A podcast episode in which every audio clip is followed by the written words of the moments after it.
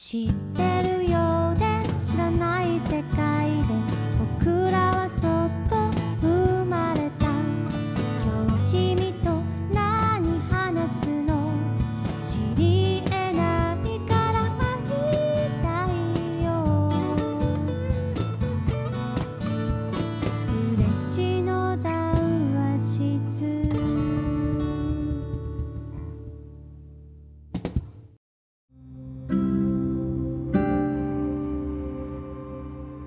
佐賀嬉野温泉で夜な夜な繰り広げられる秘密の談話室。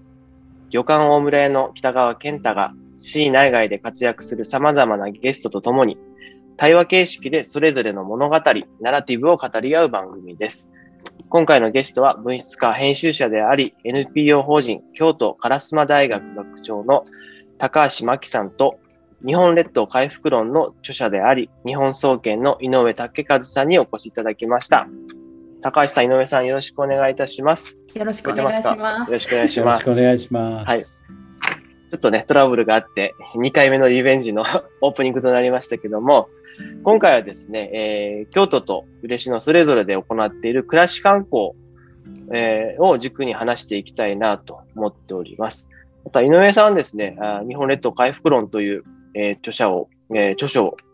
えー書かれてですね、結構こう、それは国全体のマクロ的視点から書かれた本だなと思ってるんですけども、どちらかというと私と高橋さんは、こう地方の自分たちの暮らす街で、こうミクロな視点で、え活動をしているということで、この二つのじ視点をこう掛け合わせながら、暮らしと観光って今後どうしたら、ま、より良い世の中になるのかな、みたいな話をできたらなと思っております。今日はよろしくお願いいたします。よろしくお願いします。はい。でですね、今回の、えーこの定談にあたってですね、送っていただいた、えー高橋さんがやられてる、下行暮らしの手帳、はい。これ送っていただいたんですけども、ものすごいいいですね、これ。ありがとうございます。これ、こう、何ですかね。めくる方式？これ、なんていうんですかね。えっと、一番わかりやすいのは、えっと、英語の単語帳？あ、英語の単語帳のような形で、こう、正方形で、はい。はい。えっと、12センチ ×12 センチの正方形なんで、どうでしょうね。私で言うと手の大きさぐらいなんですけど。そうです。ね。はい。の、えっとハンドバグッグにもね、入りやそうすい。ですね。あうんの、割と女性の、なんだろう、えっと、ポシェットみたいなものにも入りやすいサイズで作ったんですけど、うん。えっと、カード状になってまして、はい。えー本のようにこう背がついて製本してなくて、うん。えー左上に穴パンチ穴が開いてて、はい。リングで留めてあるだけっていうものなんですけど、これを私はあの去年皆さんあのステイホーム期間中にですね本当は、はあのたくさんの人と一緒にワイワイしながらこれをカード上で届いたものをこうせあ穴を開けてまずセッティングしてカードで止めるっていうのをなんかワイワイしながら作ろうと思あったけどちょっと読みが外れてあ、はい。去年の冬ですよねこの10、えー、と年末以降ちょっとあの人が集まれない状態になってしまってうんうん。23人でこの場所で半泣きで手が痛くなるぐらいこうパンチ穴これでもと投資番号ついてるないですか。書いたんですよね、これ手書きよくよく見てくださいました。はい、これ全部はい、こうされてるってことですよね。はい、そうです。で、えっと、まあ、えっと、初級編と上級編に分けているので、500セットですね。うんうん。なるほど、はいなるほど。ああ、ごあ、そういうことか。はい。これこうね、めくってみるとですよ。はい。まず、えー、Think Globally ということで、旅するように暮らそうという、まずメッセージが、えーありますね。はい。はい。まず、この、あの、暮らしの手帳を作ったきっかけっていうのは何なんですか？えーとですね、話せば長くなるんですけど、はい。あの下行っていうのははいえーと京都市の中に、えーの、うんえー、と区ですね下京区っていう区なんですけど、えーとは皆さん京都に来られる時は大概京都駅に到着されると思うんですけど、ん空港がないのでうん。京都駅よりと,、えー、と繁華街と言われる四条通りとの間ですねはい。が、えーとしえー下京区なんですね。うん、でそこのエリアに今私たちその烏丸大学として事務所を構えさせていただいていてで、えー、ともう7年7年ぐらいになるんですけどはい。でちょっと今回、まあ、コロナのこともあって、あのー何何かこう普段と違うことをやってみたいなって思った時に、えー私本業がライター編集だったり文章を書いたりするのが仕事なんですけどはい本業と掛け合わせて、まあ、あの何かメディアを作りたいなと思ったのが一つ。うんで、えっとその時に、えー思い出していただいたらですねみんながそのコロナ禍ステイホームになって、えーオンラインオンラインってうん人がつながるためにはオンラインだってわーってなって Zoom だとかあとクラブハウスができたりとかうん。でこうわーってみんながオンラインに流れた時に私は逆に紙を作りたいなと思って。うんあのなんだと思うんですけどそれなんかちょっと手触りのあるものというかなんかアナログなものを作りたくなって、えーこの手帳を、えー作り始めました。で構はい想してから、まあ、作るのに半年ちょいぐらいかかってるんですけど、はい大体最初にこう思い描いたものができたかなというふうに思ってます。うん。井上さん、これ見られてどうでした？感想というか。のなんていうのかな、これ、えっ、と、行動を促すためのうんうんものになってるじゃないですか。あいや、なるほど、こういうやり方だったんだと思って、結構あ安心してありがとうござまいます。あのそれがあそうあのなぜそうなったかっていうと、えー私がそのライターとして、えー、と皆さんが、えー読んでらっしゃる、えーファッション誌とか女性誌とかのす京都特集ですよね、うん。をもう主に20年以上かな、えー、と作り続けていて、えー、とそういう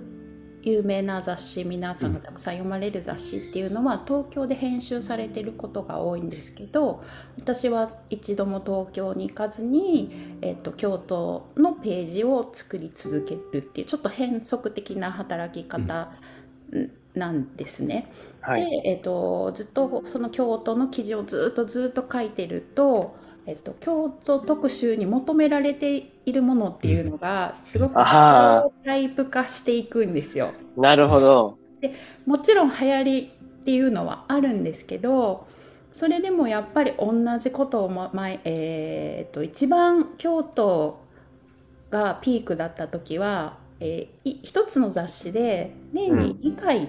京都特集があったんですよ。ああ。女性誌でね。でそれを、まあ、多数のフリーランスなんで多数の媒体の仕事をしてるとはい。同じこと聞かれるからこう目をつぶってても書けるっていう状態になるんです すごいですね。目を、目をつぶっても書けるってすごい。水拳じゃないけどはいはい。そうなんです。で、あのまあそのたびたびにもちろんえっとか私はカメラマンさんと一緒にえっとあまずそうですね編集者が京都特集やりますって言った時に、うんあの今こんなことが面白いですよってネタを出してで、はいその中から編集者さんがじゃあこことここ行きましょうここを大きく使いましょうここは1ページに8件載せましょうみたいな感じでこう、うんレイアウトをしていってでそれにアポイントを入れて、はい。さんと、えっと、基本的にはもう編集者さん来られないので、うん2人で現地に行くんですけど私もカメラマンさんもた例えば老舗さんだったらうん何度も何度も同じとこに行くわけですよ。で、はいカメラマンさんもこれがベストっていう写真をもうもう自分の中で持って。だけど、まあ、やっぱりその読者さんにとかその企画に合うようにあのどどんなカットがいいかなとかっていうふうにはするんですけど、はい。まあね、旅館さんもそんなに変わらないし もう新作が出るわけじゃないしはい。あ っていうのでまあそういう仕事をしてると自分が飽きてくることにちょっーとやばいぞっていう思いがあってなるほど。そうなんですよ。で、あのまあ、地方の取材もちょっと、えー自分で積極的に受けてみたりとかしてたんですけど、そういうことを経て、まあ、あのコロナ禍前ですよねやっぱりインバウンド、うんインバウンドって言って、えー、と京都の街自体ももうそれに迎合するようになってしまって。あなんか売れるもの受けるものが街にどんどん増えていって、なんか本当に私たちの好きな京都はどこに行ったんだっていう住民が置き去りにされる状況になってしまったんですね。あ。うんうんで。その数年の間私は本当に京都のことをもう書書きたくないっていうか書けないっていうかまあどうでもどうでもいいんですけど ちょっとそういう気分になってしまって嫌いになりたくないから積極的にちょっと地方の取材とかをしてたんですけど、はい。コロナになって作ろうと思ったものがあ仕事じゃなくて、えー、と NPO として作ろうと思ったものが答えのない京都うーん。あだったんですね。答えのない京都がそうか。あ。答えのない京都っていいですね。だから、京京都という答えが、こう、ステレオタイプで分かりやすいものが、例えば神社仏閣とか、スイーツ特集とか旅館とか、まあ、そういった分かりやすい求められている京都ばかりの取材を今までしてきたし、街も、まあ、外の観光客であったりとか、メディアが求める京都に、だんだん、だんだん寄っていったっていう感じなんですかね。そうですね。だからあのその蓋を開けてみると資本としては京都の人がやってないものああ。が、えっと、やっぱりお金をかけるから一等地にできるしうん。うん。分かりやすいから、えー東京や海外から来る人たちは、まあ、まんまとこう引っかかりますよね。うんああ。で、えっと東京まあ東京っていうか、えっと京都じゃない資本でできた分かりやすいお店に、うんと京都に来た観光客が吸い寄せられていくっていう状況になっていくんですよ。うん。で、えっと、それが一番顕著だったのが、えっと、錦市場っていう、はいはい。はい、京都のど真ん中に、はい市場通りの近くにねあの、うんアーケード街で、ありますね。うん。はいあのー昔ながらの、えー市場がちっちゃい市場なんですけど、ありましてでそこはどっちかっていうとあのーなんだろうな料理屋さんがまあ買いに行くような市場でもありながら本当街中にあるので、うん庶民も使える市場なんですね。うんう。んあのスーパーのじゃなくて、えー、といわゆる商店街としての、えー、と市場の機能もあって庶民に親しまれているはずなのにうん。その、えー、とインバウンドが一番こう激しかったうん。があの本当にそこの卵焼き1個買いに行きたいのにうん1個えちょっとすいませんみたいな感じで。ああ、もう満員電車みたいな。はい、満員電車もそうですねもうあの満員電車がゆっくり動いてるっていううん人間が電車じゃなくて人間がなるほど。っていう感じになってしまって、松野さんは一切行きませんってなりますよね。そうですよね何が起こったかっていうと、えっと、売れてるものとその、うん、雰囲気だけを楽しみたい人が歩いてるので、うん。えっと例えば、えっと国産のうなぎであったりアナゴであったりとか、はい刺身であったりとかもともとそういう魚市場から始まってるんですけどその観光の人には関係ないものってあるじゃないですか。そうですね。まあ、その場で買わないですよね。天然のうなぎとか豆腐買わないみたいな、うん。でも豆腐ソフトは食べたいうん。っていうなんかこう格差みたいなのができ。て老舗が閉まっていったんですよ逆に。はあ。その、閉まるっていうのは、あの、売り上げが下がって閉めたのか、もう手を引いたというか、えーと別の場所に移ったって感じ。そうであお店自体がなく、まあ、その高齢化とかいろんなあ事情はあると思うんですけどだからたくさんの人が歩いた割には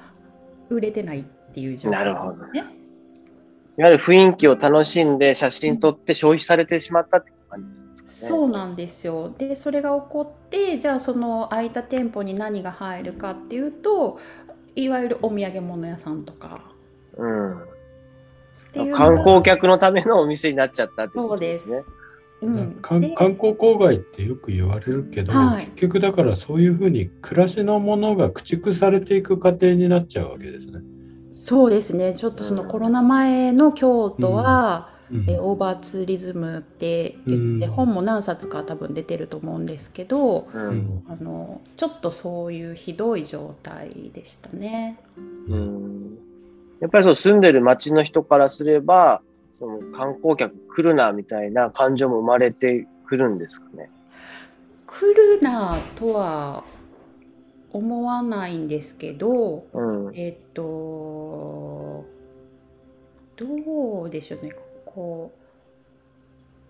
う行列してる店とかにうん行かなくなりますよね。うんああ。いわゆるだからもう観光客しか行かないってことですね。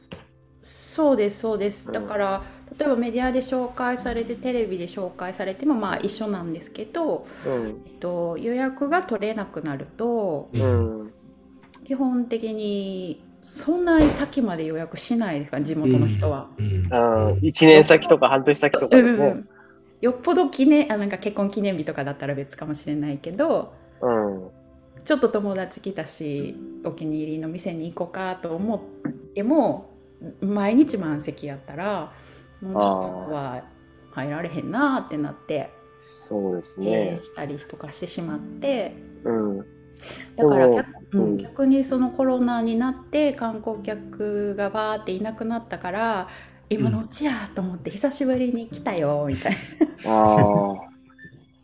ことはでも、ある意味、高橋さんはね、そのメディア側の人間として、そういう京都を紹介してきた立場じゃないですか。はいはいはい。なんかその、紹介してしまうと、やっぱりその観光客がどんどん来て、自分たちが楽しめなくなるっていう、その、なんですかね、良し悪しありますよね。そうですね。それはあの頻繁にありまして、あの有名になったなってからお店のシェフとかに「まきちゃん最近来てくれへんやん」って言われるんですけど、私は表からこうやって「今日も並んでるなと思って見てますよ」って。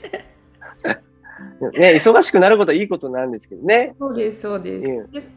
それはでもあのちゃんと観察はしてるので、はい。はい。あ今日も順調に並んでるなとかああ。おやおやどうした？最近何かあったかみたいなことはあのチェックはしてます気になるんですが。なんかそういうインバウンドのそのオーバーツーリズムみたいのが意識されだしたのはいつぐらいからなんですか？何がきっかけなんでしょうね、えっと一番最初に、えっと、私がライターになってからの話で言うとうんとその京都特集を年に2回やるようになったのはなぜかというと、えっと、9.11アメリカあ。の、うん。あれ何年ですかね。2001年。2001年。はい、あの年に、えっと、海外特集ができなくなったんですよ。ああ、そっか。ああ。海外旅行が止まっちゃったからね。はい、で今までだったらハワイ特集だったり、うんパリ特集だったりっていうのが、まあ、ちょっとお金をかけて、えー旅行に行こう海外旅行に行こう香港台湾みたいなのがあったんですけど、まあ、女性誌としてはそれができなくなってじゃあどうするかって言ったら京都特集っていうので、えー、とその海外に行けない、うん、フラストレーションみたいなのが、えー、とおおそらく読者の人もその旅に出る先として一番こう京都が分かりやすかったのかなって思うんですけど、うん。でそれで急にその年に2回春と秋春と秋春と秋ってその合間を縫って夏の京都って言い出したりとかしてずーっと私は京都特集をやってるようなか感覚になるっていうのがそのあー2001年がきっかけで。うんうん。でその次はきっと,、えっともうでも直前で言うとおそらくもうとあの全国的な流れと一緒だと思うんですけどねオリンピック前オリンピックに向けてインバウンドって言い出した頃ですよね。うん。あ逆に嬉野はそういうオーバーツーリズムの問題はない。そこまでやっぱり京都ほどはないんですけど、もともとインバウンドがなほぼほぼなかった時代から、この、えー6、7年で少しずつ増えていって、コロナ前は本当ピークで、全体の30%がインバウンドに、うえんーなってましたね。でもふ九州でいうと、まあ、湯布院とか別府とか黒川温泉とかはもっと、もう半数以上がインバウンドっていう状況だったみたいで、特にあの九州の場合はアジアが近いですので、まあ、韓国のお客様であったり、中国、台湾のお客様が多かったです。で、韓国のお客様は結構もう、なんですかね、国内旅行感覚で来られるうん。方も多かったので、そこまで、その、なんですかね、オーバーツーリズムっていうようなエリアは、九州においてはあまりなかったのねかなと思う。まあ、阿蘇とか一部ね、なんかそんな。そう、そうですね。うん。やっぱり安倍総理大臣があの4000万人インバウンド目指しますってはい。言い出してからなんか毎年倍々に増えていくみたいな。あれぐらい、ああいうあのあそこら辺なんですね、やっぱ。そうですまさにね。そうそうだと思います。嬉野でも問題になってたのは、観光客数は増えてるんですけど、観光消費額が伸びないっていう問題は結構ありました。それでも、牧さんがさっきおっしゃってた、京都も同じ状況ってことですよね。だから、観光客は来るけど、まさに。お金は落ちないってことですよね。はい。だからお金を落とすお店は、その分かりやすいお店なんですよね。そうですよね。かかああのタックスフリーだったり、はい。本当お土産が、そうわかりやすいお土産がたくさん置いてあるっていう。だから例えば同じ扇子でも、その京都に、えー、と長くえーのれんを掲げていらっしゃる老舗の扇子ではなくて、えーお土産で500円で買える扇子があったら まあ若い子はそれで満足しますよねそのうんうん。観光で本当にあの初めて日本に来て着物着たいセンス持ちたいっていうニーズは叶えるのは、えー、と京都のものでも、京都の人でもないっていうことですよね。お商売はい、お商売として京都に、えー、とお店を作ってる人うん。にお金が落ちてるっていうことですよね。そのお店をやってる方は別にその京都に対してのなんかプライドとか誇りとかそんなにこうそそれよりかはそのビジネスう売り上げがあるから売り上げが立つからそこでやるっていう感じなんですよね。伝統を残そうとか技術を残そうみたいな感覚はまずないってことですね。ないしなんなら、えっと、京都本店って言いたいっていうブランディングもあります。なるほど。はい、だから京都のお店は誰にも知られてないし変なところにあってなんかよくわからないし人も入ってないんだけどあえー銀座とか例えばね渋谷とかにうん京都本店から来ましたみたいな感じでなるほど。2号店を出すとなるほあど。のすごくありがたがれるっていう京都という住所が欲しいだけの人がいるわけですね。そういう戦略も飲食店とかは結構多いんじゃないですかね。あるなぁありますね、それは。あるあありる。ます。すごいな。まあ、ちょっとこれは笑い話ですけど、ポッドキャストに言うと、えっと、例えば、えっと、イエモンっていう、うんうんえーペットボトルのお茶ありますよね。うんあれあの東京の人に、えっと世界でも結構売れて東京でも結構売れたなんですけど、そのイエモンさんが多分、しえー CM とかもやってるんで、はい。えっとイエモンの本店どこですかっていうのよく聞かれたりとか、うんうんうんああ、京都で。そう架空のブランドなんですけどそうですよね。うんはい、あ、はいそうか、あれ架空のブランドなんですね。だってもう京京都のブランドって感じですよ。そうなんです、うんあのもちろん福寿園さんっていうお茶屋さんがプロデュースはされてるんですけど、うんイエモン太郎みたいなところはないんですよ。なるほなど。んとそこにもっくんがいそうな雰囲気が、ね。そうそうそうそう もうみんなの中ではもっくんがいるお店がそうですはい、和服の女将が出てきそうなお店がういるんっ。ていうこう妄想があったりとか、確かに。はい、しましたすごいめねっ。ちゃ面白い。あ本店モーデ。あ、なるほど。でもそういった本当にザ・京都をね、発信したり、もうど真ん中で見てきた高橋さんが、これ見てみたらね、あの、八百屋さんで季節の野菜を買ってみようとかですよ。今いる場所から一番遠い公園に行ってみようとか、なんか宝し、宝探し感覚でリサイクルショップに行ってみようとか、なんかまさに本当になんか、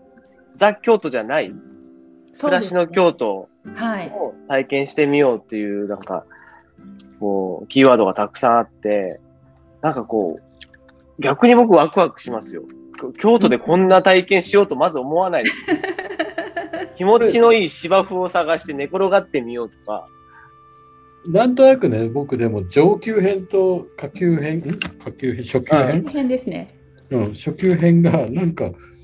どっちが上級なのか、僕にはなんか、にわかにこっちの方が上級だぞみたいなのも結構ある。確かに。これどうどういうふうにはい。分けたんですか、それはもう本当にね、あのそうなんですよ。実は、えーっと、聞いてくださってる方にはどう説明したらいいのかわかんないんですけど、そうですね。とね、上級編の方が具体的にお店に入ったり、お金を払ったりああ、確かに実際に体験しないといけないんだね。はい、あの入入場したりド、ドアを開けてるんですよ。一歩踏み込まないといけないんだ。そうそう、踏み込うむん、アクションで、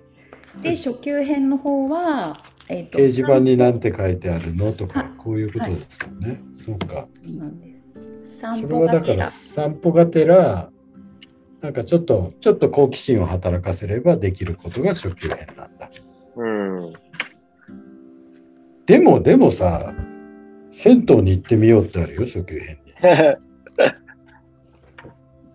そう、あの、いろいろ、ね、それはなんとなく、なんとなく私が分けたっていうのがある なるほど。むっちゃ恣意的な感じ。まあ高橋さん的に入り口として入りやすいのが初級編なんですね。えっとね、私的にではなくて、作るの、もちろん、えっとね、最初そのワークショップをして、あとうん昨日カラスマ大学のスタッフだったりとかあと,、まあ、あと授業という形で市民に、えっとうんこんな町のこんなところに行ってみたいとかこんなところがおすすめみたいなものを出してもらったりしたものを反映してるんですね。うん。で、えっとそこに参加した人た人た参加した人たちには、この私がこう頭の中に描いてるこの完成形は伝えてなくて、えーとうんちょっと本当にそのワークショップ形式で、えーいろんなあのことをか書き出してもらって発表してもらってっていう会をやったんですけどはい。実はその時に出てきたいろんなキーワードを、えー、と足し算したり引き算したりして、えー、と作ってるので。うんうん。基本的にはその市民の人の、えーとえー年齢でいうと大学生から、はい。と区長さんも来ていただいたんで、まあ、50代60前前50う代ん。ぐらいまでの、えー、と住んでる人初めて来た人、えーと岡山から参加しているような人もいたりとか、はいそういろんな人のはい、意見を聞いて、えー、とたものをバーって一覧にして一回書き出してでそれをうん編集の力でここまで持っていったっていうものなんですね。なるほど。面白いうん。いや、すごく、本当これ持って、ちょっと京都歩きたくなりますね。いや嬉しいです。ありがとうございます。ちょっと難しいかなとも思って、すごい全然自信がその半年間ほとんどね、あの合わない時間にこれをコツコツとパンチ穴を開けてたんで、こんなに全部作ってみんなにどう思われるかなっていうのは。でもこれ自ね、うんリングで止めてあるんで、こう、はいこう変えるのも簡単ですよね。こう入れ替えたりとか。あ、そうです、そうです。あの自由に使っていただけたらいいなと思っているし、えっと、ワークショップの時、一番最初、あの、大学生の子がすごい食いついてくれて、うんうん。大学生の子と一緒にじゃあ、あの街歩いてみましょうっていう時に、みんなこうやってちょっと見づらそうにしてたから、もうここ外して、テーブルの上にバーって並べて、うんうん。カルタみたいにこう取っていったりとかしながら、なるほど。俯瞰して見れるから、うんそう。やっても使えるねみたいな話をしたんですけど。なるほど。これはどちらかというと市民向けとか観光客向けとかこう分けて考えてたんですか？特に分けずに。えっと私がなんとなくこれを面白がってくれるやろうなって思ったのは、えっと移住を、えーこれから京都に住みたい人はいで。も引っ越したばっかり引っ越してきたばっかりの人うんうん。えっ、とあと旅人ホテルとかでなんかホテルの部屋に置いてくれないかなとかああ、な客室とかにです客ね。室にそうですそうですあの持って帰ってもらってもいいし、まあ、見見てはいもらうだけでもいいんですけど、うん。とかそのなので自分の街で使うっていうパターンとうん。旅してきた人がはい。まあ、この半年1年でいうとこうな長くステイするっていう方向になってたんで、はい。あのなるほど見て。もらえたらいいなと思って作ったんで両方ですね。うんうんうんうん。なるほどですね。はい、もし、そのね、お客、少しずつ京都も観光客また戻ってきてると思うんですけど、なんかこう、観光客がこればっかりにまた行ってもまた市民の生活が駆逐されるという、なんかその、結構押し問答じゃないですけど、そういう問題もありますよね。その暮らしを見てもらいたいって思ってもですよ。その暮らしがまた消費の強敵、あの、対象になってしまって、人が押し寄せるって、これって結構難しい問題ですよね。そうですかね。えっとどうですかたね。だそのこれを作ってる初期の段階でこの間ちょっと井上さんには言ったんですけどはい。あのこういうことを私は考えてるみたいな話をした時にうん。20代の、えっと会社員の女性が「あー気が分かりましたマキさん」って私あの大学時代から、まあ、京都に住んでるそのまま京都に住んで京都の企業に働いてる女性が、あの京都に住んでるけど暮らしてないことに気づきました、住んでるけど暮らしてない。はい、言ってくれたんですね。ど。はい。でそれって私がなんか今30代40代ぐらいの世代に対してすごく思っ感じてたことだったんですよ。なるほど。いやもっとかな？20代から50代ぐらいかな。住んでるっていうのは、ただ寝てるだけみたいな感じですか？その周辺のそのエリア自体を暮らしてないっていうだってあのちょっとこれ放送がいつかわかんないですけど私たちはい。今選挙の前日、はい。前日。全然じゃないで選挙の毎回投票率が低くてうん。なぜだろうってみんな言いますけど結局民事をどうにかしなきゃっていう思いがないわけですよ。うんでうん。でないかっていうと,、まあえー、と都市においてはすごく顕著ですけど自ーはい。分の、えー、と住んでいる町と働いてる町が別々なんですよね。うん。そうですね。うん。で、えっと、京都はもともと食住一体って言って、うん。えっと、お家でお商売をしてるんですよ。はい。まあ、旅館みたいなものです。そうです。うちもそうです。はいまさに。近くにお寺とか旅館とかそうだと思うんですけどだけど、まあ、大阪や東京やっていう都心で暮らしてる人たちにとってはあのそうじゃないっていう現状の中で、じゃあなんかこう、ま、街と自分っていうものがおそらく合致してないんだろうなと思って。うん。確かに、かけ離れてるんでしょうね。いやその感覚はすごくわかります。で、あの、私は旅館で生まれ育って、温泉街で、ね、高知の中で育ったので、そのシビックプライドっていうのが生まれやすいんだと思うんですけど、そうじゃないエリアに住んでる人は、あの、愛着がないですね。街に対する愛着がないし、帰ってこないんですよ。まあ、温泉街に住んでる、育った人ほど I ターンで帰ってくるんですけど、そこから離れれば離れるほど帰ってこないっていう現象があって、そこはやっぱり食住一体なのかどうなのかっていうところもあるのかなって思いますね。今の話聞いて井上さんどうですか？いや、クラス、だから今の感じって、その20代の方のね、やっぱり住んでるけど、暮らしてないっていうのは、なんだろう、だから、えっ、と、働いてないってことなのではないんだよね。うんうん。あ違います。うん、だから、なん変わってるってことですよね。ななんだろう。えっと例えばに自分のことを思ってで、えっと、い家と仕事場の往復になっちゃうと思うんですよね。うんで例えば、えっと、京都は、ね、先ほど井上さんがおっしゃってくださった銭湯もあるし商店街もまだまだ生きてるし、えー個人商店いっぱいあるんですけど、まあまあ6時に閉まりますよね商店街って。そうですね。うん。で私たちは商店街に行きたくないわけじゃなくて、うん。スーパーが24時まで開いてるからスーパーに行くし で24時間空いてるから夜中の1時にお弁当買いにコンビニに行くわけじゃないですか。うん。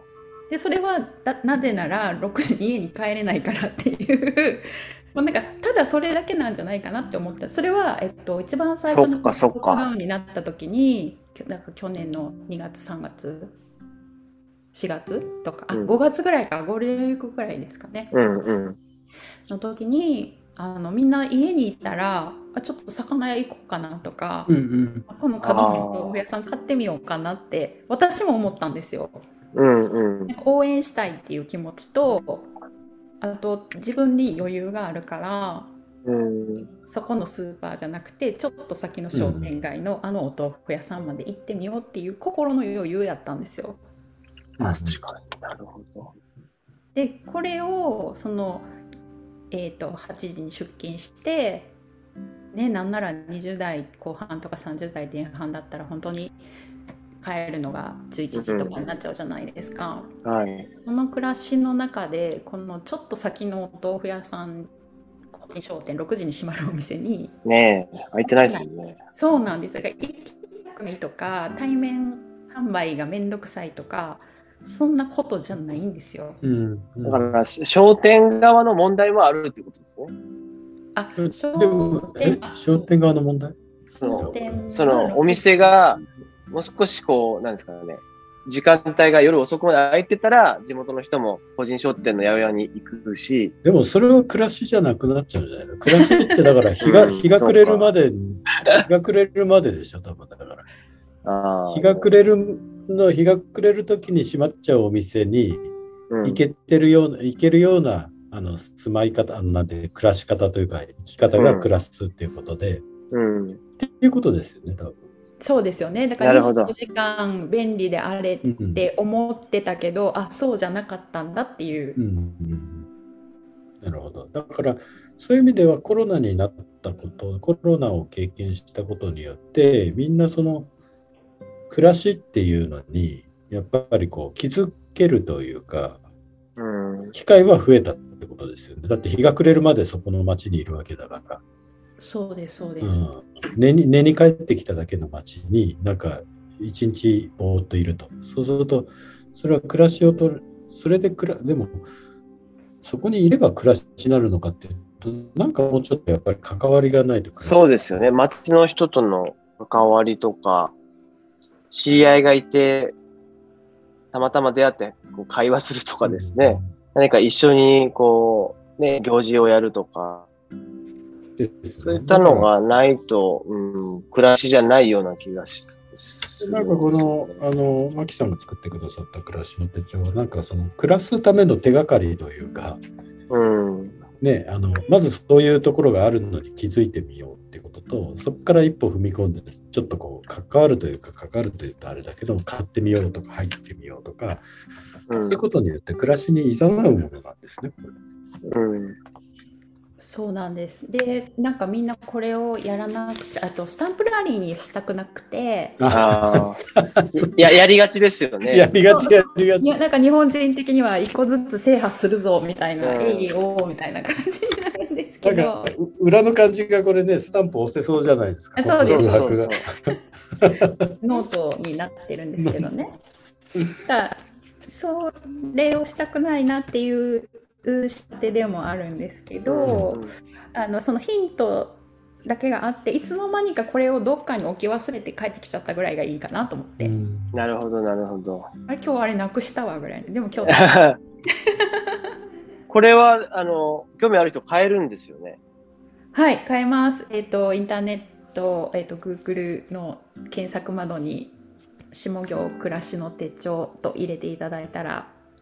販売しておりますぜひね、手に取って見ていただきたいですし、なんか、これの自分の待ち版を作りたくなりました。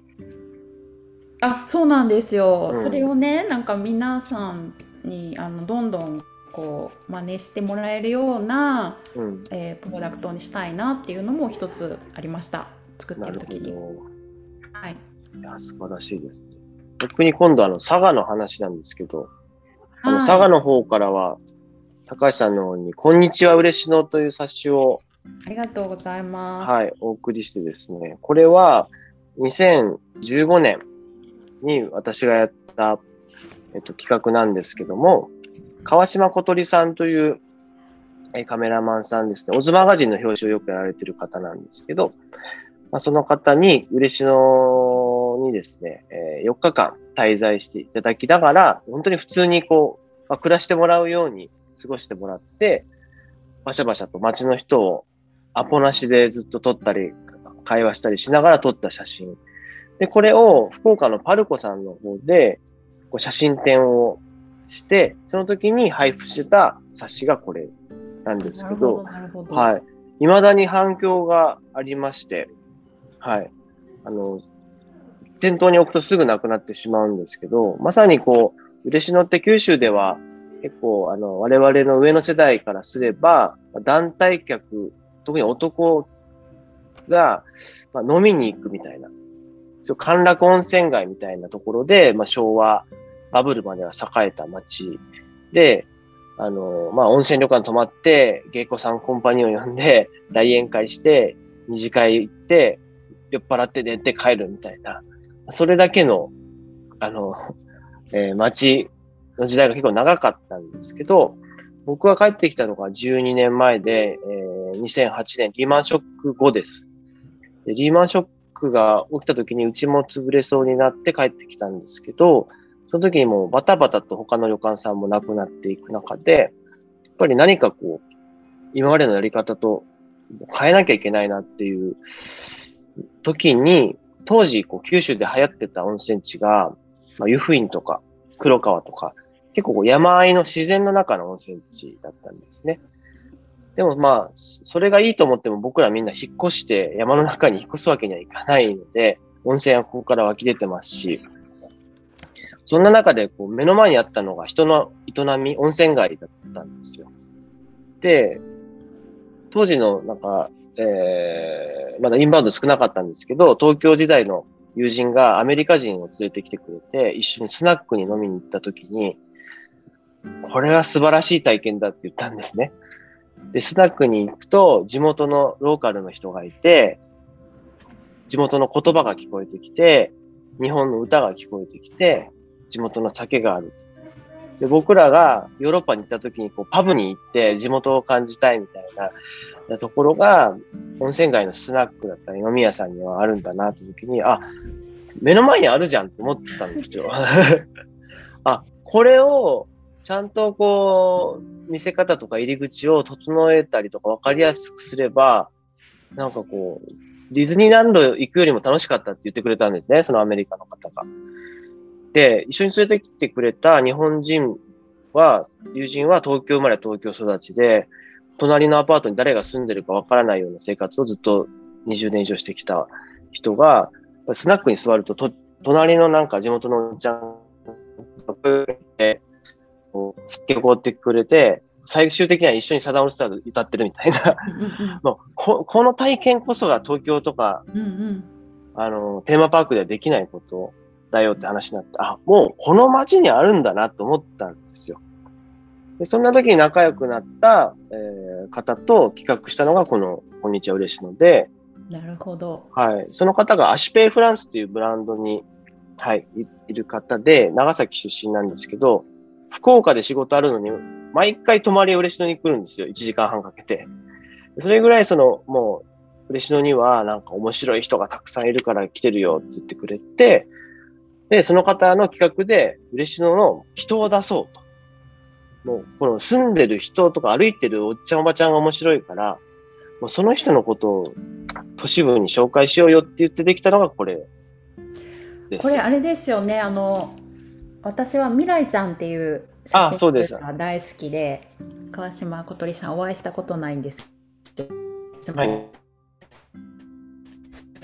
そうです。未来のカメラマンさんで、うん、でらで文章を書いてくれてるライターは青木由香さんという台湾にずっといらっしゃる方で、それこそあの神奈川県の真鶴町出身ですへね。ーの方でですね。すごくこう、今までの嬉野にないこう見せ方をしたのがこの2015年。でそれから、えーまあ、暮らし観光にずっとつながるような企画をしてきたっていう感じでですね。今はもう、あの、毎週のように今街歩きをしてるんですけど、今日もですね、テレビ局のディレクターの方をロケ班に嬉野をアテンドしたんですけど、嬉野ってこんなんでしたっけって最終的に言われたんですよね。へーまあまあ、嬉野のイメージって本当温泉旅館で過ごして帰るぐらいのものしかなかったんですけど、結構 I ターンで帰ってきてる、えーお店だったりとか、あのー子供と一緒に商品開発してる洋服屋さんがあったりとか、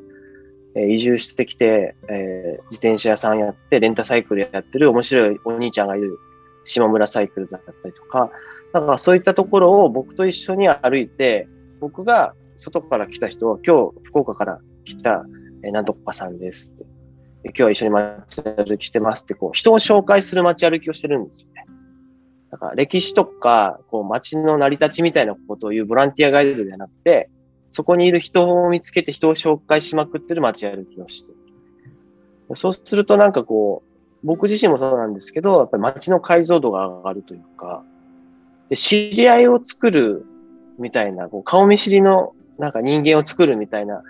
あの、観光が、まあ、僕の中のこの1年半考えてきた中の暮らし観光なのかなって最近思ってます。あさっき北川さんが牧さんに対して暮らしを消費することになりませんかみたいなお話を言ってたじゃないですか。はい。それは今のなんだろう暮らし観光とか人を見せていくっていううん。その北川さんが今やってる暮らし観光の中ではそれはうん。そのなんだろうそういう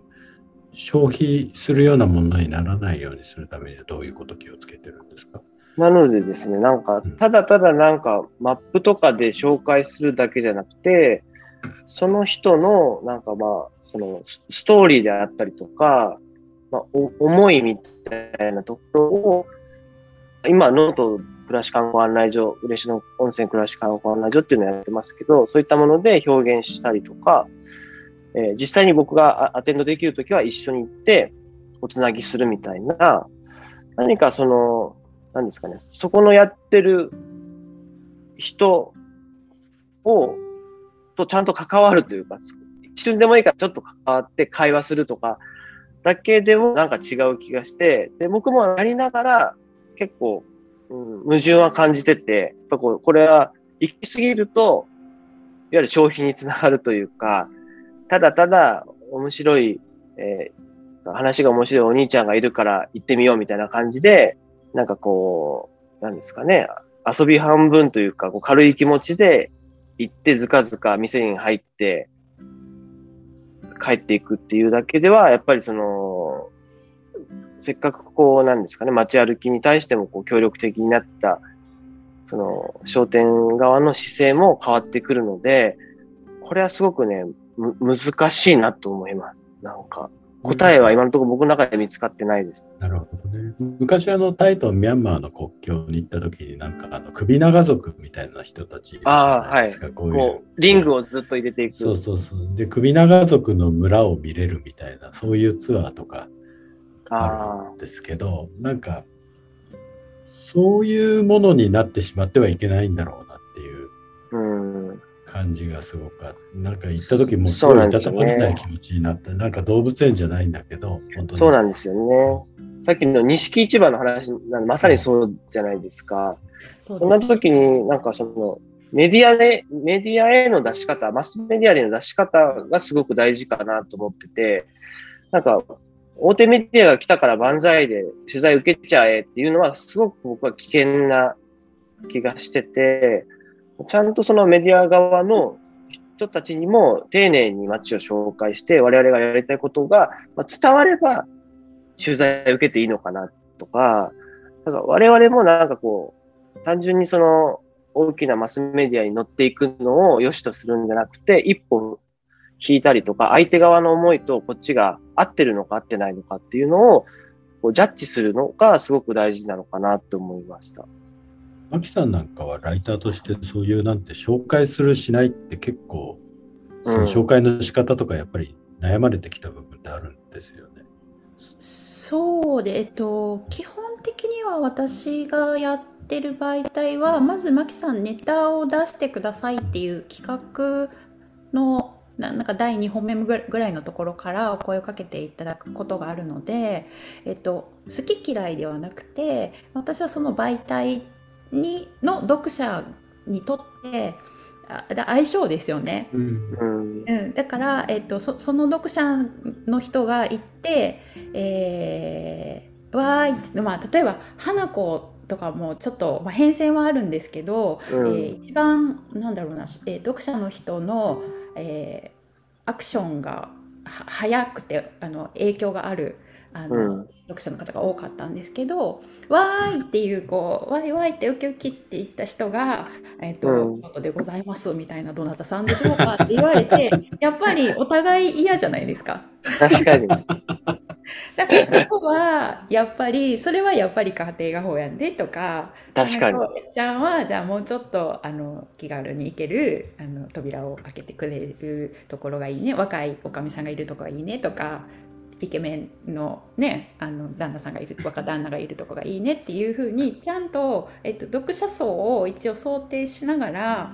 マッチング今で言うとマッチングみたいなことなんですけどを、えっと一応私は、えっと考えてページを作りそのように伝えるようにはしてるんですがうんまれにもうあのネタが出てきてる時があって。うん。行ったこともない人がまあインターネットで調べて、えー京都で例えば和菓子で検索してこことここに行きますみたいな時もあるんではい。その時はこうチーンってなりますけど。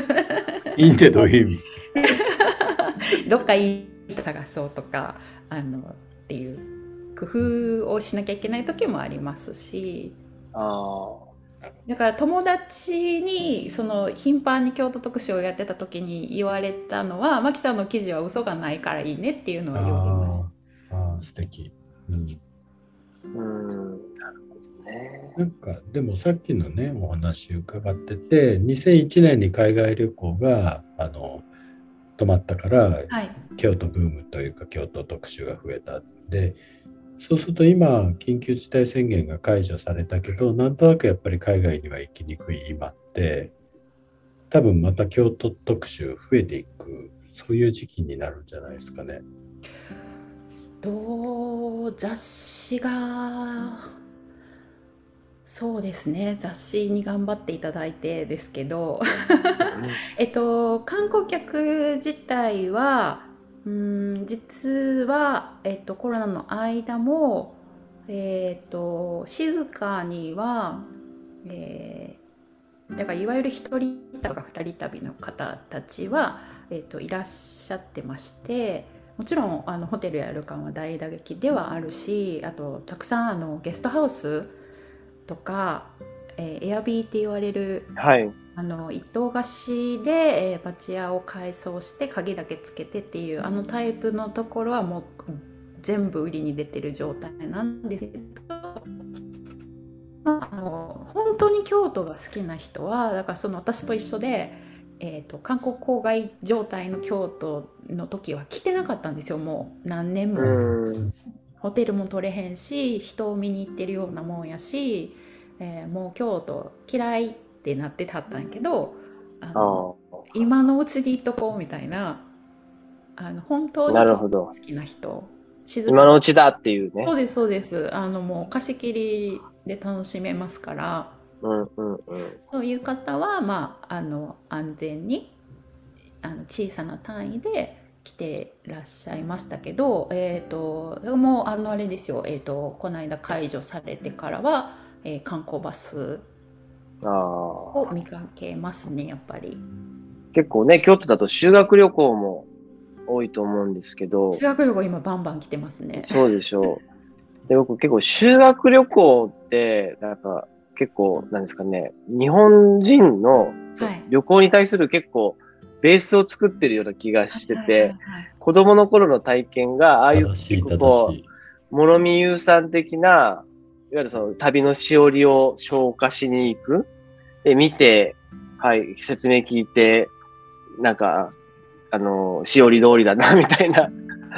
形でそのしおりを消化していくみたいなのが、なんか結構日本人のその旅行ベタというか、なんか自分なりの旅行を組み立てられない、なんかベースを作ってるような気がするんですけど、その辺お二人いかがですか？井上さん。今日。あのあの今すごくそう思ったのはあの、はい。まあ旅のスタイルっていう意味では修学旅行も班とかに分かれて結構自分たちで組み立てたりするじゃないですか、だからそこは、まあまああの人によるのかなと思ったんですけど、はい。旅館旅館の経験っていうのが、あの要は大型客を受け入れられる旅館だけだから、うん。結局冷めた料理で鮭が出てくるとかああいうなんかあの旅館のデフォルトのイメージを確かに修学旅行によって刷り込まれるなっていうのはそうですよね。今北川さんのお話で気づかされてうん。そこむっちゃ重要やんって思いました。高橋さんどうですか？修学旅行に対して。えっと、京都はおそらく旅館さんでもその、えっと、団体客をメインにされているところうん。っていうのがあの大体分かれてると思うんですよね。うんうん。で、えっと、一件私も友人があの若旦那をやっててもう忘れもしない去年の今頃9月8月の終わりだったか9月の終わりだったかすぐそばの、えっと、大きなお寺の門前の旅館なんですけどえっとまあうちは維持でもやめられへんっていう言いながら、もう全然開けてへんねんけどなみたいな話いろいろ聞いていてそうかそうかって言ってる合間にもやっぱキャンセルの電話がじゃんじゃんやっぱかかるんですよね。でそれが何のキャンセルかって言ったらまあその9月30日とか多分月末だったんでしょうねその月末で判断して、えっと予定していた修学旅行をキャンセルしますなんですけどそれを私はなんかこうちょっと胸が痛いなと思って電話かかってくるたびに思ってたんですけど一方で来年の修学旅行の予約は入るねんって言って、あだからうちやめられへんって言ったんですよ。あ、なるほど。でそれはなんかすごいなって思ったのはありますね。うん。旅館さん、うん、京都市内で旅館のたでもあのどんどんホテルに建て替わってるっていう印象はありますやっぱり。ああ、そうですよね。でホテルが今もう京都市内ひどい立ち方をしていてうん。あの大きな場所がどんどんそのホテルに建て替わっているのこれどうなるのかなっていうのは恐ろしい状態ではあるんですけど。うん。修学旅行ですね。確かに思い出としてはととても大切なまあ行事なんですけど、これって日本独特なものなんですかね？あんまり海外では聞かないですよね。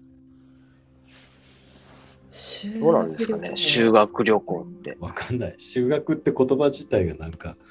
ね、なんか日本的だよね。すごい。すね、すごいですよね。うん、なんか企業研修とかと同じような感じするし。うんあの私京都烏丸大学として修学旅行じゃないんですけど、はい。一日校外学習みたいなのは作ってるんですよ。はいで修学旅行はまだやったことないんですけど、えっと、大阪の、あの進学校さんで、あの1学年200人っていうマンモス校なんですけど、おー。やっぱりその進学校であるっていうことでもう勉強勉強の毎日でそうやって育ってきてもうそのなんだろうな将来の選択肢が医者か弁護士かそれ以外っていう多分、うん。あの育てられ方をどうしてもしてしまうのであの先生方がもう少しこうあの社会を見せたいっていうので、えっと、私たちの NPO にお声掛けをいただいてでもともと京都1日、えっと、大阪の学校なんで1日京都を体験するっていうのはあの昔からされてたみたいなんですけどどうしても先生がつあの引率するってなると去年は嵐山だったから今年は清水寺にしましょうっていうもうそのぐらいしか選択肢がないんですよね。でお弁当食べて、お寺見て散策して帰りましょうっていうプランしかもう先生はそれぐらいしか、まあ、考えられないと。だけどなんか面白いことできませんかって言われて、えっと、京都お仕事10課っていうプログラムを作ってるんですけどはい。午前中午前中は座学で一回あのできるだけ若い世代で、えーこんな仕事あったんやっていう仕事をしてる人を私がちょっと探してきて、あのお話を、まあ、1時間してもらって、えっとお弁当を食べさせないといけないのでお弁当だけはその場所で食べてでその後、えっと200人なんで20人で10班に分かれてで10人の先生に引率はしてもらうんですけど、うん。10個のいろんなお仕事先に、えー行ってもらうんですよ。うん。で例えば座布団を作ってるところお寺それこそ神社うんは木版の工房とかうん。そういうあの一般的にこう修学旅行生をあんまり受け入れてない小さな個人のあの職人さんであったりとか商店に、えーと行ってもらうんですね。でそこで何をするかっていうともうそれは皆さんに行き先の方にお任せしてるんですけど例えばお寺だったら、あの掃除してもろてやろうかって言われるからお坊さんが「どうぞどうぞ」って言って あのその班の子だけジャージ持ってきてもらってうんはいはい。いいですね。「はい掃除します」とか「うん、座禅します」とか。うん。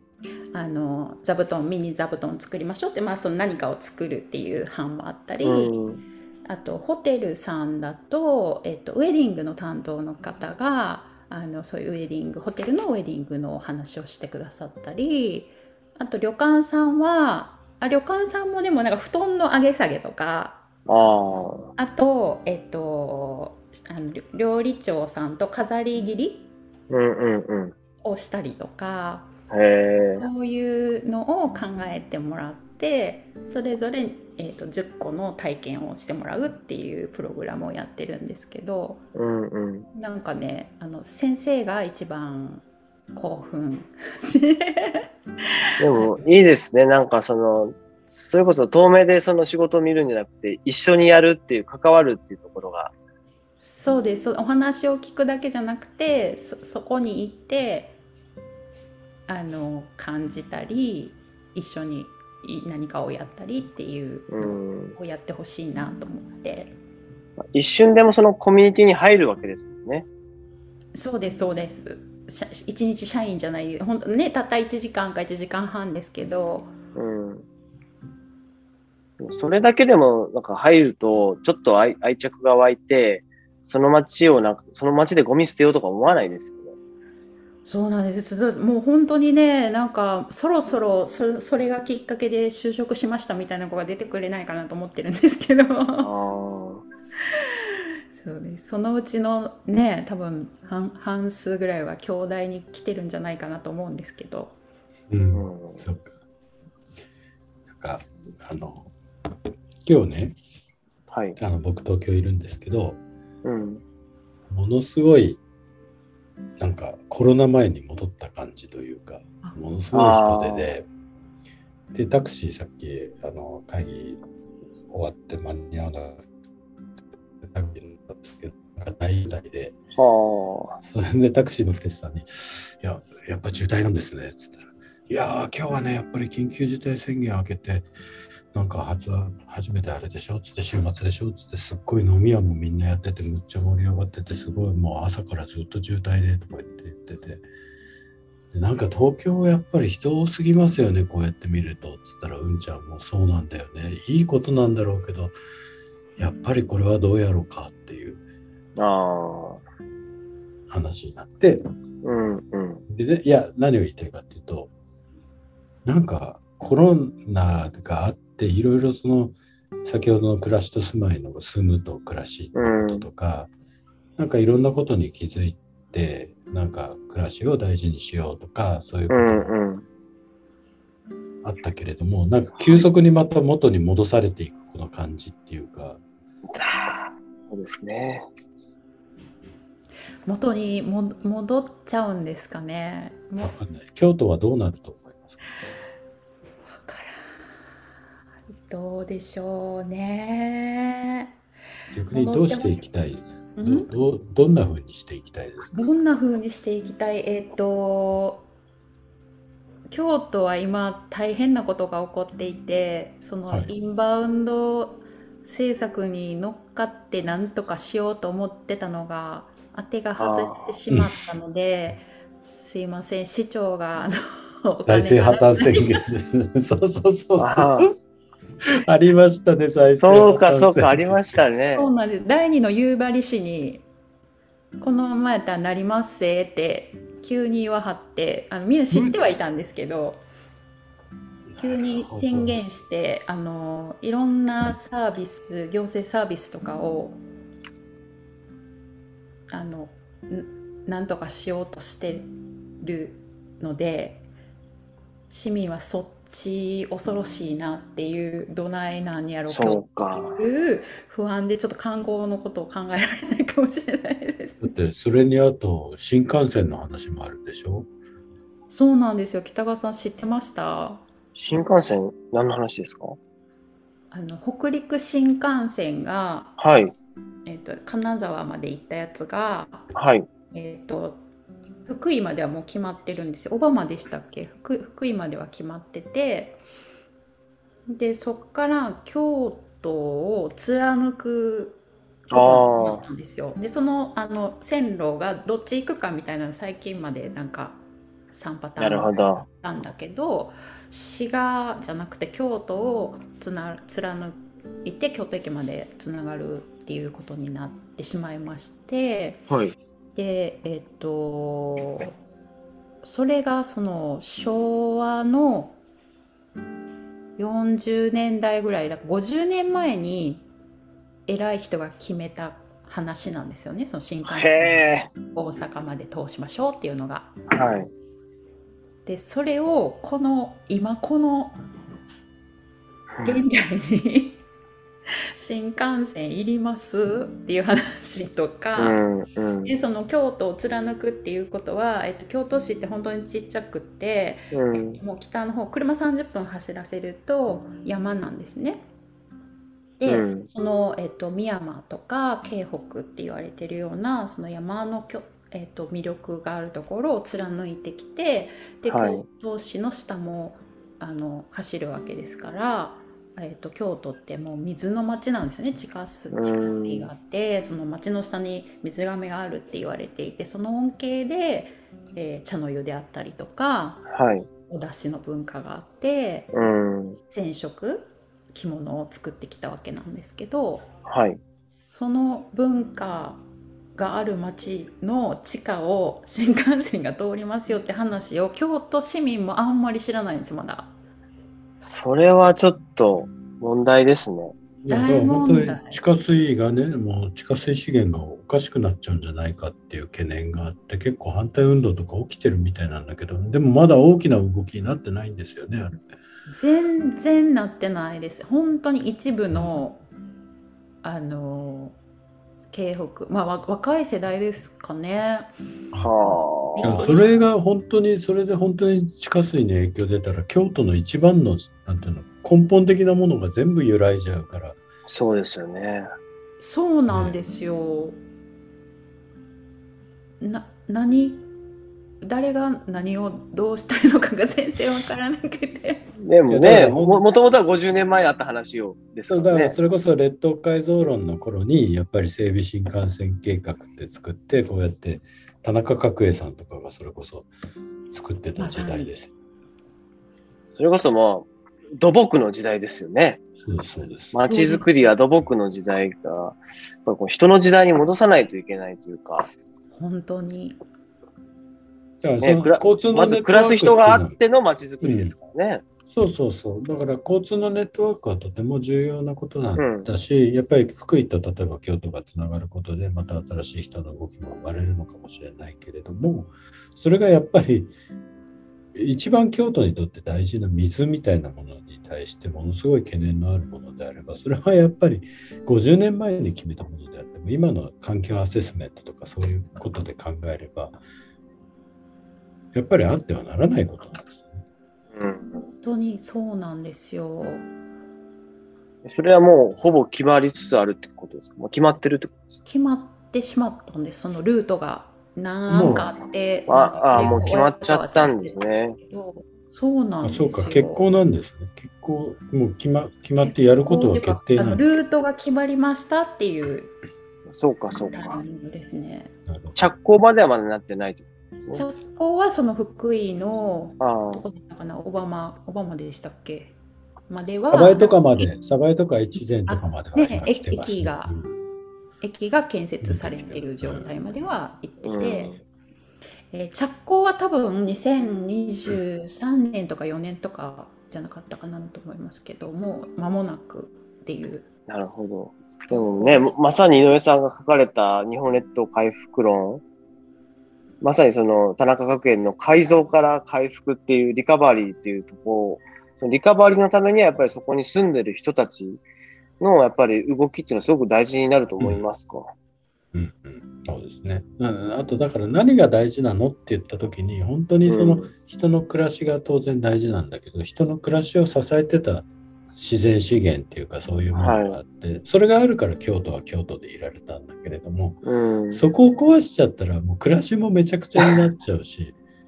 うん、だからさっきの暮らし観光みたいなもののベースが壊れちゃうから、そうですよね。うん、それはこれからの本当に京都の暮らしっていうのをやっぱり守っていく上ではもう絶対ね、あのちゃんと科学的な議論もした上で、あうんやめるならやめるっていう形に持っていかないと、なんかうん50年前に決まった計画だから走りますみたいな、リニアモーターカーもそれでやって、なんか事故を起こして今岐阜県知事が止めてますけど。うんなるほどねね。そういう問題はありますよね。ただ、その新幹線のことは、まあね、それはそれであるけれども、やっぱりこの本当に、なんだろう、インバウンドというか、まあ少なくともインバウンドがまだ来なくても、国内からガーッとこう、結構京都に人が集まってくる形にはなるんだろうなとは思ってて、まあそこでのだからバランスっていうのをね、本当にだからうんオーバーツーリズムにならないような、形っていうのを、なんかそれは住民の側としてはどんなことができるんだろう。そこに住む人たちとして。難しいですよね。自分としてできることは何でしょうね。もう、京都には年間何万人しか入れないってするしかないですよね。でもそうすると、京都市のあの財政破綻が言われ財政 だからこのなんかどっち行っても地獄みたいな話になっちゃって。確かにそうだ。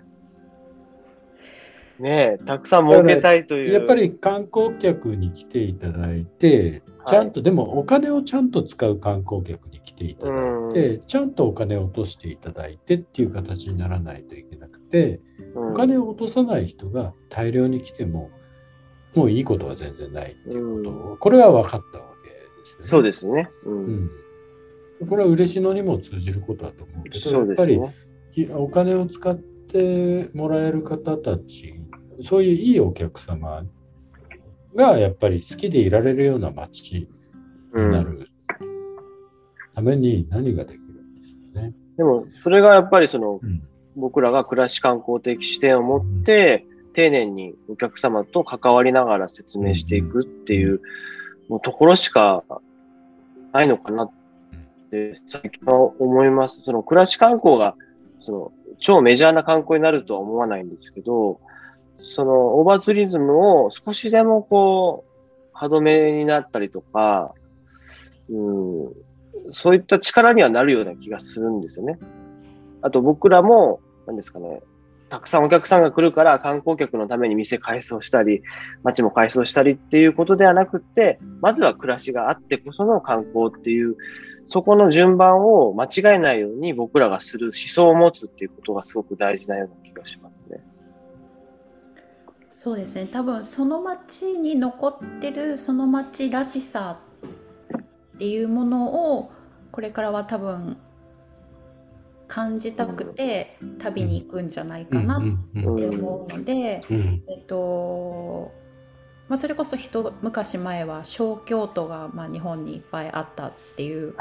とをねうん。だと思うんですけど京都から京都に行ってもほ本家本物があるのにうんそれ風のものがそれだったらもうテーマパークっていうさっきうんうんキーワードが出ましたけど、テーマパークに行くようなものでなんか多分それはもう、えー、と終わってい。くんじゃないかなし終わっていってほしいなっていううん。のはあってじゃあその町らしさとか日本らしさとか、うん、そういうものをちゃんと、えー誇りを持って、えー、と市民が提案する。でその値段が高ければ、まあ、に京都なんか特にその一つ一つの価格が高いっていうのがうん。あると思うんですけどなんかそれを結局納得すれば買えると思うんですよ納得した人が。はい。うん、だから安ければいいではなくて納得をしてあこれはこれだけの人がこんなに長い時間をく、えー、とかけて作ってるんだからこの値段するよねっていうことが分かりさえすれば出せる人もたくさんいると思うんですよ。はい。でもう一方では京都に関して言えばそのえっ、と社寺、えー、とお寺とか神社それからえっ、と皇族のために作っていた特別のものだけを作って成り立っていた、えーお商売があったと思うんですけど、そういうところがまあそれだけでは成り立たなくなってあの私たち庶民もか使えるようなもの生活暮らしの中で使いたくなるものっていう、えー、とサブなんだろううん。プロダクトみたいなものを、うん例えば1万円3万う円、んうん。万円で買えるものっていうのもちょこちょこやっぱり作っていかないと職人さんがそうかそうか そうです10年に1回来る仕事だけを職人さんがやるわけにはいかなくって確かに。毎日手を動かすから若い職人も育つしうん。っていう仕事も回るしっていうことをちゃんとつないでいかないといけないなって、それって学びの一つだと思うのでやっぱりそのテテレビで見たからそれが欲しいじゃなくてその職人さんがそうやって作ってるから欲しい。で高くてもいつか買いたい。今日は買えへんかもしれんけどお金貯めて来年もう一回来ますっていうぐらい欲しいものになっていかないといけないなと思っていて、なんかそうです。そうでないそのお金の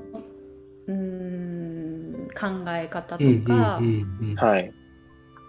あとその物とか街とか人の暮らしをちゃんと学ぶ、知る？うん。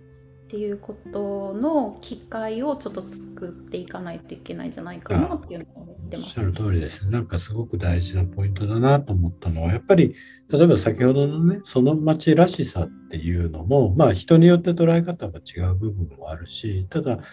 住民さんがなんとなく感じてるものと、例えば行政とか、なんかディベロッパーとかなんかそういう人たちが感じてるものってなんか違うなと思ってて、うん。だけど、なんか結構、その行政なり、その企業なりの考えるそのその町らしさみたいので、ガーッとこう、あの物事が動いてっちゃうこととかが結構あって、そそうすると、やっぱりだから、牧さんたちの活動がすごく意味があるのは、やっぱり牧さんたちが考える京都らしさみたいなものにちゃんと光を当てて、それをこうちゃんと大事にみんなでこう守り育てていくようなうんことをすることによって、なんか行政とかの目線では見過ごしてしまうものをあの、うんちゃんとなんて町にこう生み育てていく守り育てていく、うんそれがなんかその町らしさ結果として、うん、その町らしさを増幅させていってっていうことになるんだろうなと思って。うん。いや僕最初にその高橋さんがね、やっぱりメディアを作りたいっていう話少しされたと思うんですけど、うんすごくその自分たちの手の届くメディアってすごく大事だなと思ってて、あの、それでなんか自分たちを知る。マスメディアでなくて、まあ、ローカルの、本当にもうその区画だけでもいいんですけど、自分たちの情報がこうぐるぐる回って知れるような、まあ、回覧板じゃないですけど、メディアっていうのは大事だし、情報発信をして、情報を受け取る人がいるっていうのを小さい社会の中でもやっていかないといけないんだろうなと、すごく今の話聞いて思いましたね。あと多分日本人は小さい方が得意なんだと思うんですよね。ああの Facebook がみんなしんどくなったじゃないですか。あ、はい。で私最初にそうなるだろうなと読んでたんですけど結局なんかアメリカ的なこう SNS だったなと思っててうん。日本人はやっぱりあれば千何百人とか千人とかに気を使ってるともう多分生きていけなくなるんですよ。何も言えなく発言できなくなるっていうか。書いてる人少ないですもんね、登録者の今もねちょっと観光通り泣いちゃってる状態であのメッセンジャーだけ使ってるみたいな感じになっちゃってるんですけど、なんか小さいコミュニティの方があのいいんじゃないかなっていう感じはねちょっとしてますね。だから無理にこう大きくしたりたくさんの人と一緒に何かをやるっていうその方がもちろんインパクトはあるんですけどなんかもうそそれで測ってほしくないっていうかあもっと小さいけど深度があるものみたいなそうあ、深なるほ度ど。行政とかじゃ測れないものだと深度って深深く深くて、うんはい、小さいけど深度があるっていいね。はいうん。ものってなんか数値では表せないうん。でしょ？そうですね。なんか3000人集めました1万人集めましたどや？っていうそうですね。行行政の報告書的にはやっぱそれが欲しいんですよね。そうなんですよその実績としてはそれがあったらいやじゃあどうやって1万人も集めはったんですか？っていうふうに聞かれ。るんですけどあのそれだけではちょっと、ね集客10人だったけど、震度200でしたっていう方がいいいいっていうふうにはならないですよね。そうですだから10人の人が毎年来てくれるんですの方がうん。本当はそのいいいこともあると思うんですよね。そそうですね。うん。なるほど。なんかちょっと、でも、わそれいいですね。やっぱ日本人大きいの、大きい組織とか仲間が苦手っていうのは確かにそうかもしれない。すごいあのなんとなく Facebook わかるですごく感じました。あああっちもこっちも気使ってたら何にも言えへんくなるんや。いやまあそうですよね。だからコロナ期間中本当になんか発信しにくかったし、やっぱりなんかどこ行ってるも言えないし、なんかね、そうするとこう、なんか Facebook って本当になんだろうなと。ただ、誰が誰とつながってるっていうの、そのソーシャルグラフを知る上でとても便利なツールなので、なんかそれはあるんだけれども、確かにあそこで発信することの難しさとか、重さってありますよね。で若い子何も見てないしね、あれ全然今。見てないですよ。うん。本当に見てないですよね、若い子。見てないです。若い子見てないです。うんだからそうなるとそのちょっとしたイベントとかのお知らせをするのにはねすごく良かったなと思ってたんですけど。今みんな街の情報とかなんかイベントとかをどうやって情報をキャッチしてるのかなっていうのが私ちょっと今見えてないんですよね。結構多分、それぞれのスレッドに直接宣伝してるんじゃないですか。LINE スレッドとかうん。うんうんうんだから来てほしい人に直接あの連絡してる感じします。僕の周りの30代とかだと。うん。そうすると自分の友達うその村的なちょっとコミュニティにまたなっちゃ戻っちなななるし、でもその友達がさらになんかその友達呼ぶみたいな。がいいよねっていう気はあります。なんか、たくさん来られても困るねっていう感じに確かになってきてるなと思いますね。うん。そうなんか結構イベントする時もなんかたくさん来たらどうするんですかって絶対に聞く人がいてあの、はいはいはい。えたくさん来たらたくさん来た時に考えようようん、僕もそのタイプですね。何の心配かなって思うことがやっぱり心配になるのが日本人の差がなんだろうなっていう、まあ、いいとこでもあるんでしょうけどね。そうだからその強みをやっぱりそのらしさっていう話うんうん。を押すとなんかでだだよね日本人の良さはっていう風になった時にじゃあやり方っていうのをもう一度考え直すっていうのもいいかもしれないですよねタイミングは。おりました。だいぶこうお時間も過ぎたんですけど、はい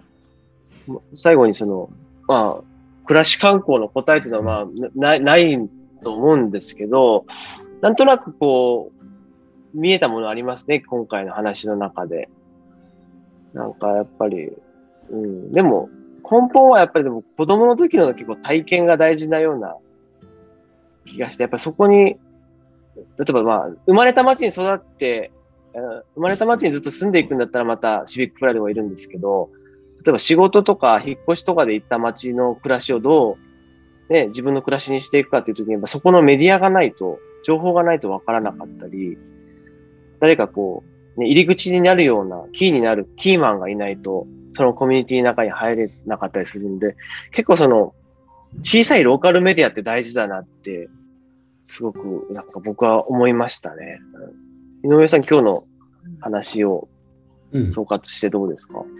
うん、あの本当にだから改めてメディアの役割っていうのをすごくあの考えさせられたんですけど僕なんかそのマキさんのやってるのがいいのはなんか、うん、あのねこうガイドブック的にこここの人に会いに行ってくださいとかではなくてなんかうんちょっとこういう視点で街を見たらなんか少しこう暮らしてる人の感覚に近づけるかもしれないねっていうなんかある種のそういうナビゲーションにこれがなっててこういううん紹介の仕方ってなんかいいなと思いました。新しいですね。うん。うん。僕あの、ビートルズが好きなんですけど、うん。何が？ビートルズが好きなんですけど、はい。はい。小野洋子さんのし詩を思い出したんですよ、詩集を。おグレープフルーツっていう詩集があって、まあ、ジョンと出会う前にした本なんですけど、その中にある詩に、イマジンっていう詩があるんですよ。イマジン、何々してみなさいとか、これ、あの、ここに何かを書いてみなさいとか、あの人を一度愛してみなさいとか、うんそういうなんかそう、委ねる、こう、言葉をたくさん育てて、、それにインスパイアを受けて、ジョンがイマジンという曲を作ったんですよね。ななんかそれの世界観と、この、あの、下條暮らしの手帳の言葉が、すごくこう、う、うん、重なって、なんか、京都の小野洋子だなと思いながら。おお素敵素敵。ちょっとじゃあ、あの、今日の嬉しの談話室のプロフィールのところにそれ書いといてください。京都の京京都の横。すごい素敵よ。小野洋子さんって僕、うんあのじ実家が小野洋子さんの実家が実家のすぐそばでへえ。なんかねすごい小野洋子さんって僕にとってずっと特別な人でした。そうですよね。確かに。うんあの辺ですよね。うん、マキさんどうぞ。マキさん、最後にはい一言どうぞ。あ、私本当は今日ね、はあの急に嬉野に行って北川さんをびっくりさせようかと思う。おおい。本当ですか？はい。すごいあのどうやったらいけるんかなと思ってバス乗り換えてとかまであの